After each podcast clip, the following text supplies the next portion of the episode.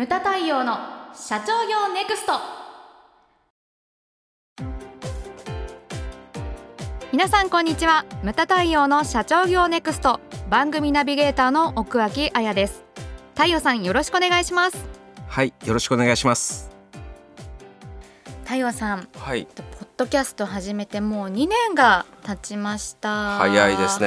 早いですね。まあねあのこれをはい。聞きになってる方は、たスマホが大半だと思うんですけど、スマスマホを見るとねあの第何あ回っっていうのが見えてるからね100回こう超えたっていうのは、はい。まあご存知だと思うんですけど、はい。1年って、えー、と51週だったかな、はい。だから2年ってことはもう100回過ぎてるわけですよね、はい早いもんですねあっという間で。あっという間うんですね、我々3人はねこの間、はい。その100回記念で食事もしまはして、い来ました。はい、ハセディがちょっとノリノリでしたけれども。ノリノリでしたね。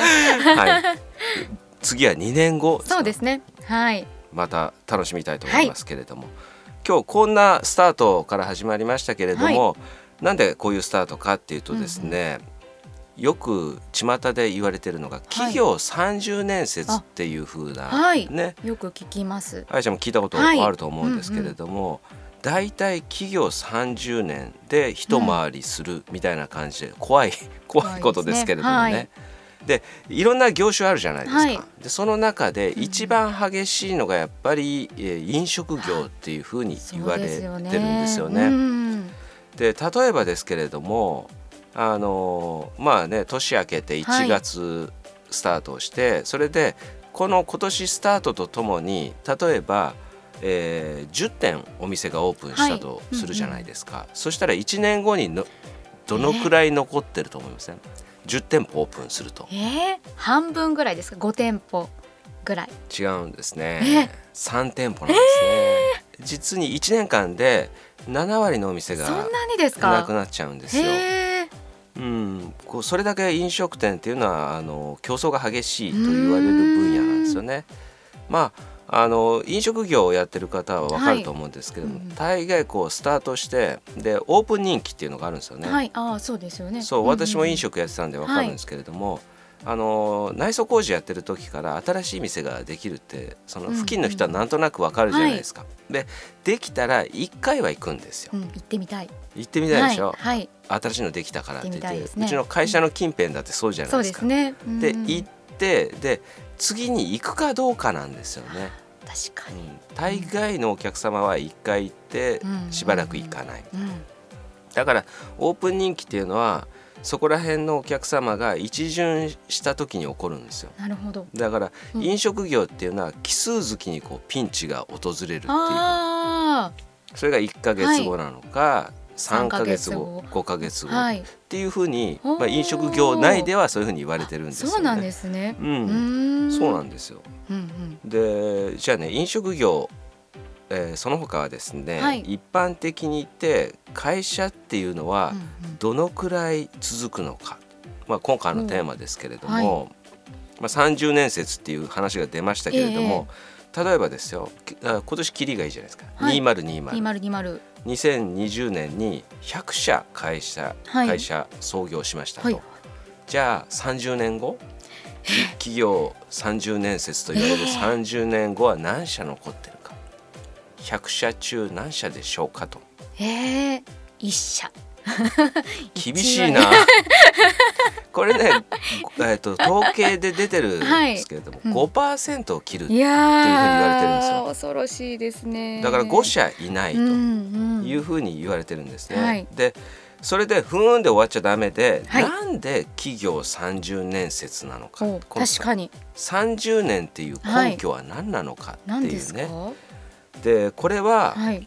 あのよくほら会社って人と一緒っていうふうに言うじゃないですか、あはい。病気もしたり怪我もすると。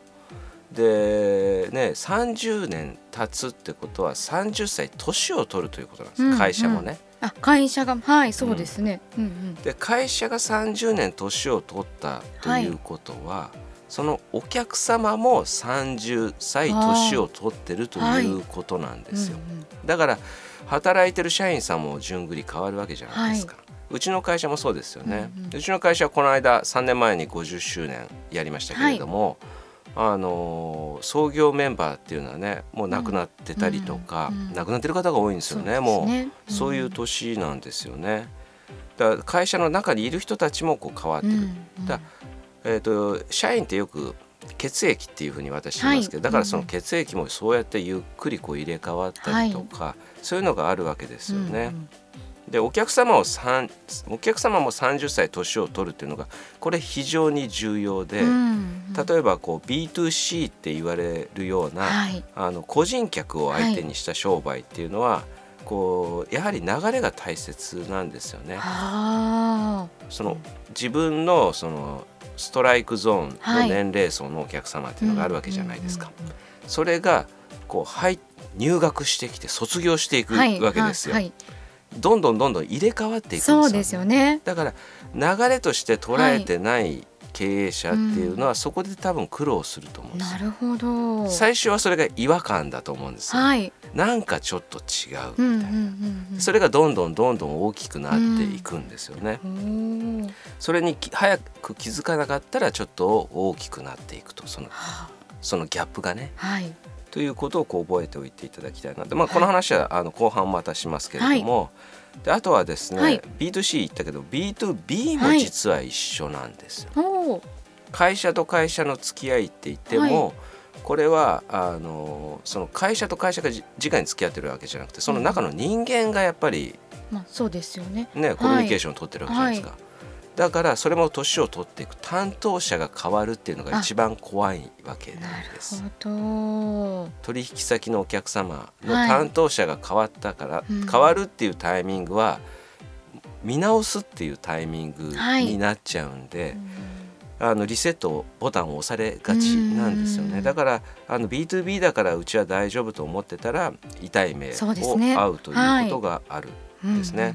で我々もそうじゃないですかはい。日本経営合理学そうですね。うんあの早いところでもね53年やってるとお客様も3代目ですね。おじいちゃんの代からお世話になってますええっていうふうにおっしゃっていただけるの非常に嬉しいんですけどねよね。うん。怖いのがお父さんがそのうちもそう代替わりをして、はいあの牟田先生牟田学先生にお世話になってたけれども、うんうんあの会長も引退されたからそろそろわしもって言ってねね卒業される、はいで、はい息子さんが変わらず来てくれればいいんだけれども、来ない場合もあるあわけりますね。ですよね。はい。だからあのうちの全国経営者セミナー見てても、うんまあ、600人例えば集まりましたと。でその中でその卒業される方っていうのがやっぱり出てくるんですよね。よね。会長が壇上を降りたと、だからこの数年であったのが私もそろそろっていうのをうん。知ってる親しいだけ、ええ。人だけでも卒業させ,、よね。させてくださいっていう方が、はい。で息子さんがね息子さん娘さんが変わらずに来てくれればいいんですけれども、ね。はい。なかなか息子娘親の言うことを聞かないと、ね。っていう人も中にはいるんですよね、はい。だからある一定数これはどこの会社うちの話をしてますけれども、ええ。事例として、はい。どこの会社でもあると思うんです、うんうん。ある一定数卒業していってしまうお客様がいるってことはしょうがないんです。しょうがないですね。うん。重要なのはでもしょうがないで終わっちゃダメなんですよ、そのおこぼれ落ちたもの、はい。手からこぼれ落ちたものを拾い上げるだけの能力がある2代目じゃなきゃダメなんですよね、うん。だから私もこう私に対対して自分に対する戒めを今言ってるんですけど、はい あのそのそれだけの手腕腕がないとやはりいけないと、うん拾い集めるだけのねそれがまあ重要なんだと思うんです。あと非常に重要なのが、はい。これがだからこれからの日本において非常に重要なのが、はい取引先も年を取るということなんですよ。うん。年を取るのはお客様だけなんじゃないですね。取引先も年を取る。はい。でさらに我々のお客様っていうのは、えー中小企業はい。が多いんですそよね。うですね。でその中小企業の取引先っていうと、家族きねああ。家族経営というか。そうそうはい家業が多いんですよ。はい。で一番ここが今廃業が多いあところなんですよ。すね。継ぐ人がいいなないくて。それから息子がいない娘がいなうん。い社員も継がない、はい。それであの廃業されてる方が、ね。特に多いのが今ねあの私は代表取締役会長になってますけど、はい。姉妹会社の、うん。あの印刷会社、はい。そのその取引先って言ったら紙紙はね、あのいいんですけれども製本屋さんとかうん。そういったところですね。そうですよね。製本屋さんが今バッタバッタ廃業してですね。でそのうちの印刷会社のあの取引先製本会社もはい。一社廃業を、本当ですか、うん、だからこれは大問題でちょっと会社の中で大きく取り上げたんだけれども、もっと早く知らせろと。だそうしたらもっと打つ手はまああったんじゃないかと。ね。うんでそうすると新しい製本屋さんを探さなきゃいけないわけですよ。でそこも家業でやってたりするから、ううん。ちのボリュームこれでお願いって言ったらそれはうち手回らなないるほど。しかもその金額では無理みたいな感じでうん。値段が上がってったりとか、はい。だからどこにとってもよろしくない環境が生まれてしまうんですね。うん。だから取引先がなくなってしまうっていうのは非常にあのき危険がそうですね。お客様だけじゃないです。はい気をつけなきゃいけないというところが、うん。まあ、今の日本の中小企業の環境なんですね。はい。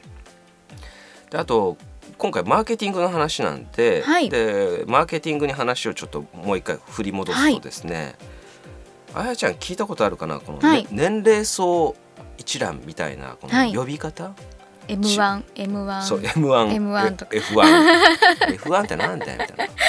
フォーミュラ1かよみたいな。そっち 私私からするとそうなんだけど フォーミュラ2フォーミュラ3みたいなね、でこれよく言われるけれどもねはい。うん、あのあと C 層 T 層っていうのがあるんあですよね。そうなんですか。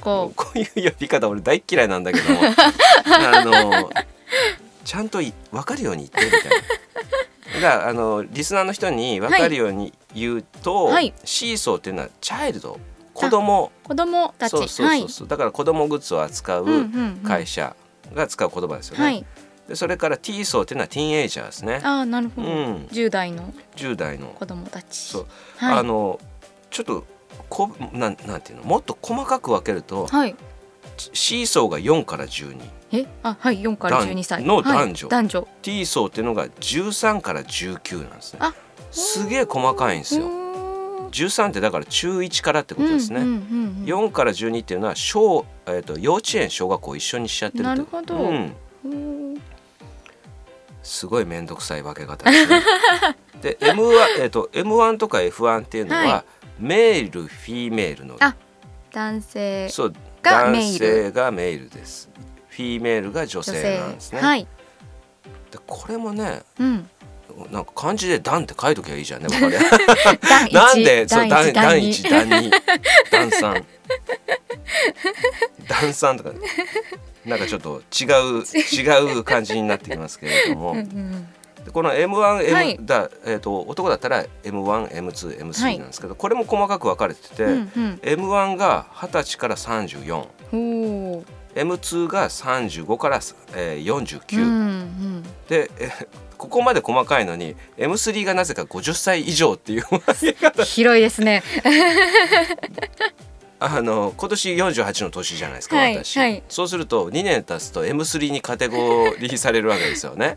で M3 か。M3 ず でおかしいと思わない？M3 に入った途端会長と私が同じカテゴリーに入るっていうね。ざっくりしすぎだろうっていう、まあ、そこ文句言ってもしょうがないですけど。まあこうなっていると。そうそう。はい。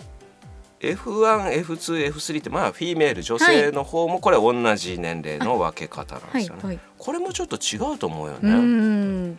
20から34歳を一緒にしていいのかっていう感じも ちょっとこう、ね、これをマーケティングで決めたやつは何なんだと思うんですけれども、まあ重要なのは、はいまずこの言葉を覚えてってうんういうんのとね、はいであとはこれを会社的に経営的に落とし込むとん重要なのは何かって言ったら、はい例えばですよ、はい。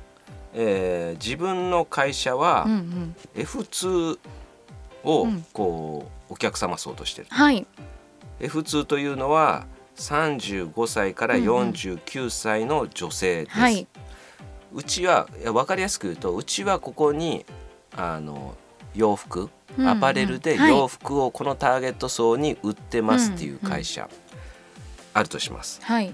でね重要なのは今のそのお客様層と10年後20年後の同じ年代のお客様っていうのは、全くもう別人だということなんですね。はい、だからあの20年後のその F2 って言ったら、うん、今15歳から29歳そうですね。の人たちです。ね。その人たちはもう考え方も育った環境も違うわけです、はい、だから同じ年齢に入ってきたとしてもなるほど。さっき入学卒業っていう言い方しましたけども、はい、そこに入学されてきたとしても、うんうん年齢は同じでも、うん、人間は全く違うと考えなきゃいけないなるほど。その人たちはもう iPhone が元からあった時代の人たちなんですよ。はい。で今の35から49っていうのは iPhone ができてそれでねスマホね、ガラケーから来た人たちなんですよね。うんうんはい、でそれが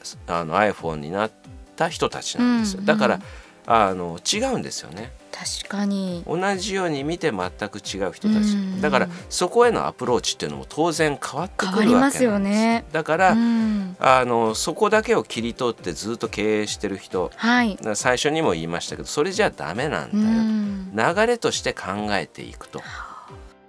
あと重要なのが、はい。